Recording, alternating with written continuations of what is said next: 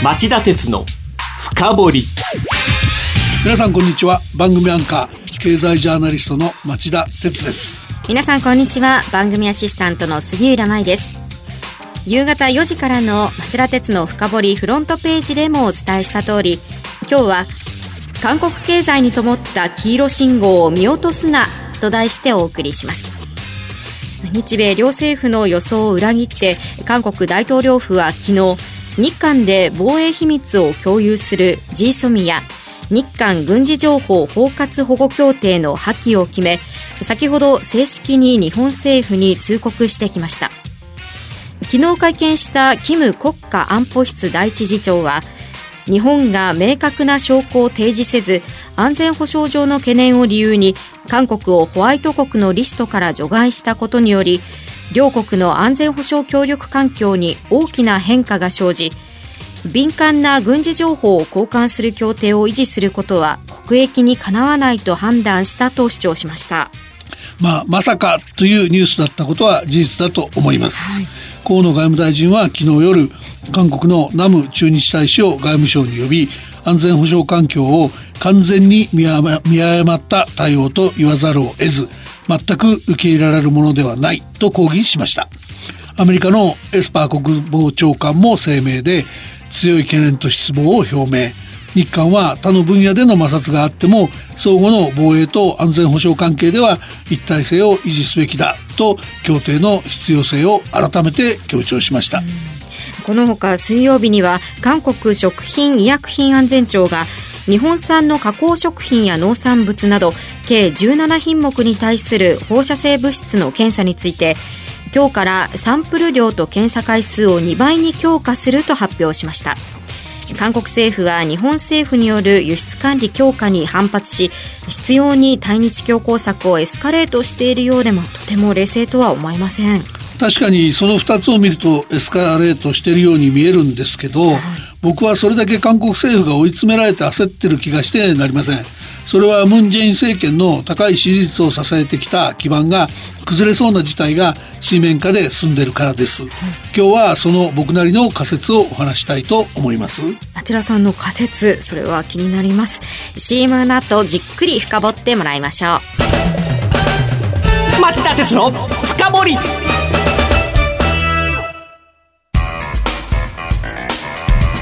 今日の深掘り。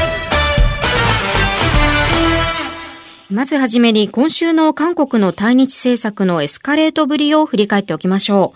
う。時系列に追いますと、水曜日に冒頭でご紹介した韓国食品医薬品安全庁の日本産の加工食品や農産物などに関する放射性物質の検査の強化の話がありました。まあ、あの、この話が福島第一原発事故の汚染水の処理問題に影を落としたのは事実です。はい、あの、韓国食品医薬品安全庁のイ輸入食品安全政策局長は記者会見で、もし今後汚染水流出など韓国の食品安全を脅かす状況変化が起きれば国民の健康や安全を最優先に検査強化や輸入制限など多様な措置を再検討すると述べたからです。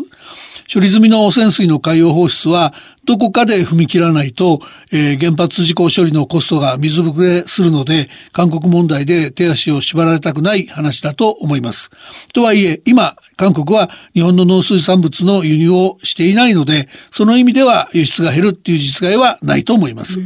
それから同じ水曜日、日本政府観光局が発表した7月の訪日外国人客数は、韓国からの旅行者が前の年の7月に比べ7.6% 10%減少の56万人でした。今年2番目の落ち込み幅でインバウンドへの影響が懸念されます。あの、そっちが見るとそうなんで、あの、韓国人観光客が多い地域ですね。うん、これは大変なんだと思いますが、うん、でも一方でその韓国人観光客っていうのは全体の4分の1に過ぎません。訪日客全体で見ると5.6%増の299万人と10ヶ月連続で増加が続いてます。それほど悲観することはないと思いますね。そうですか。そして昨日木曜日の G ソミオの破棄ですね。あの、日米両政府が韓国の決定に失望と懸念を持っているのは番組の冒頭で触れた通りで、ここはアメリカとの協力をしっかり維持していくこと、そうすれば韓国からの情報も間接的に入ると言いますから、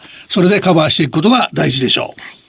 前後しますが、水曜日、河野外務大臣と韓国の韓外相が北京郊外で行った日韓外相会談も、元徴用工訴訟問題や輸出管理の厳格化で互いの立場の主張を続け、全体として議論は平行線に終わったとされています。ただ、この会談の終了後、河野大臣が元徴用工訴訟問題に関し、えー、最大の懸案という認識は共有できている。外交当局間で解決できるよう意思共通を続けていくことで一致した前進させていきたいと強調してたことは注目すべきだと僕は思います。なるほど。それから、あの、これは先週のこの番組でも触れましたけども、うん、先週木曜日の日本の植民地支配からの解放を記念する幸福節の式典で、韓国のムンジェイン大統領が演説、批判を抑制して対話と協力の道に出てくるならば、私たちは喜んで手を握ると日本に対話を呼びかけてたことも注意すべきサインだと思います。この演説の、えー、直前の10日間余り、着実に大統領の発言が日本批判という点でトーンダウンしてたことことが重要なんです。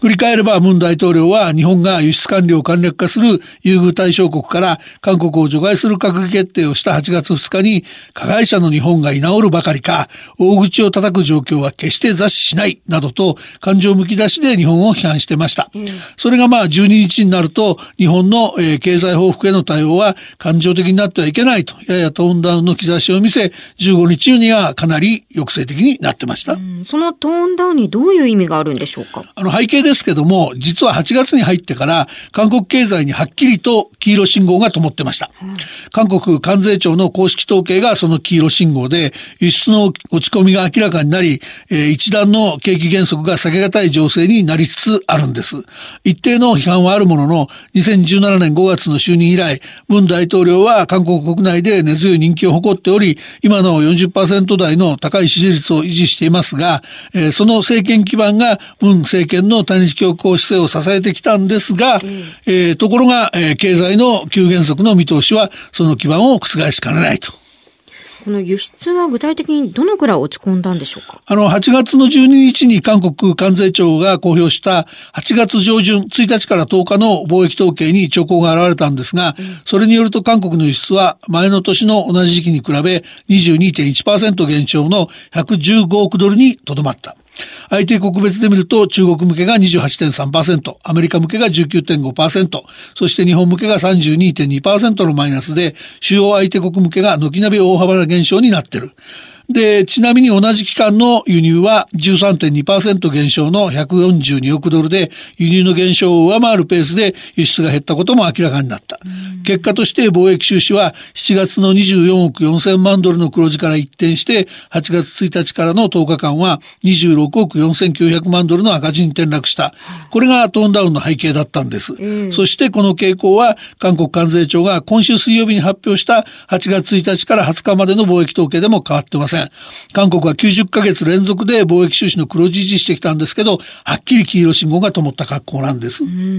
韓国経済が減速に向かう兆候ということですか？まあそうなりますよね。で、韓国経済はもともと国内市場が小さいっていう特色があって、うん、あの、消費や投資の寄与度が低く、GDP の4割を輸出が稼ぎ出すっていう得意な構造なんですね。うん、で、去年の実質成長率は、米中貿易戦争の煽りと半導体市況の低迷が響いて、前の年を0.4ポイント下回る2.7%に急減速。で、さらに今年について、5月に IMF、国際通貨基金が今年の実質、実質経済成長の見通しを年2.6%に引き下げてた。はい、で、これ引き下げたと言っても IM 予測は相当楽観的な方で、うん、民間予測ははるかに悲観的。野村証券とイギリスのキャピタルエコノミクスが1.8%とか、ゴールドマンサックスが1.9%と、軒並み2%を下回ってます。で、こうした中で8月上中旬のように、これまでの予測を上回るペースで輸出が落ち込めば、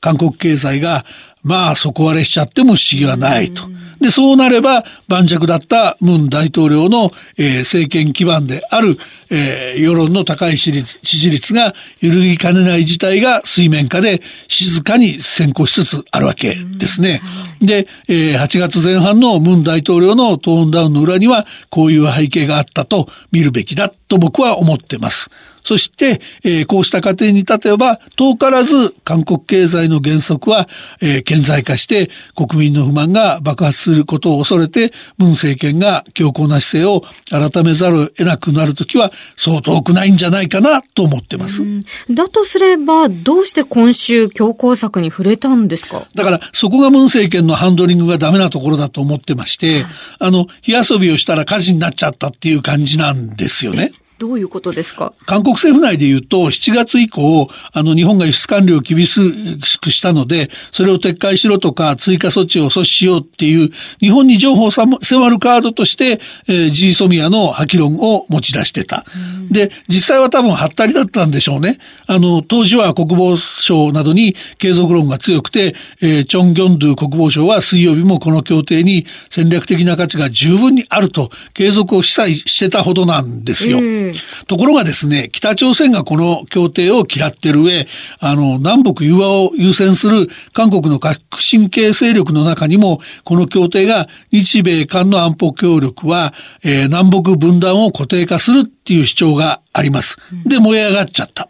で、市民団体が催す日本に対する批判集会でも、ジーソミアの、あの、破棄のプラカードを掲げる人がかなりいたのをテレビで見た人も結構いるんじゃないですかね。で、その自身の、えー、支持層にアピールしたくて、えー、そのハったりだったものを実行するしかなくなっちゃった。だけど、心の中じゃ焦ってるんじゃないかなと思います、ムン大統領はね。これ日本としての対応は、うん、ですから、あの、少し時間をかけてですね、うん、まあ、あの、年末にかけて韓国経済の原則っていうのはものすごくはっきりしていくでしょうから、そうなると、その経済で不満をぶちまけられた政権持たなくなるので、なんとかしたいっていうんで、対日強硬姿勢崩さざるを得なくなると思うんで、うん、そこまで待ってればいいんだと思いますね。はい。以上、今日の深掘りでした。今日は韓国経済に灯った黄色信号を見落とすなと題してお送りしました。番組への感想質問などがありましたらラジオ日経ホームページ内の番組宛てメール送信フォームからメールでお送りください。またこの番組はオンエアから1週間以内ならラジコのタイムフリー機能でお聞きいただけます。詳しくは番組ホームページをご覧ください。まあ安倍さん焦らないでください。じゃあ番組お聞きのあなた来週も徹底的に深掘ります。それではまた来週夕方5時35分にお耳にかかりましょうさようなら。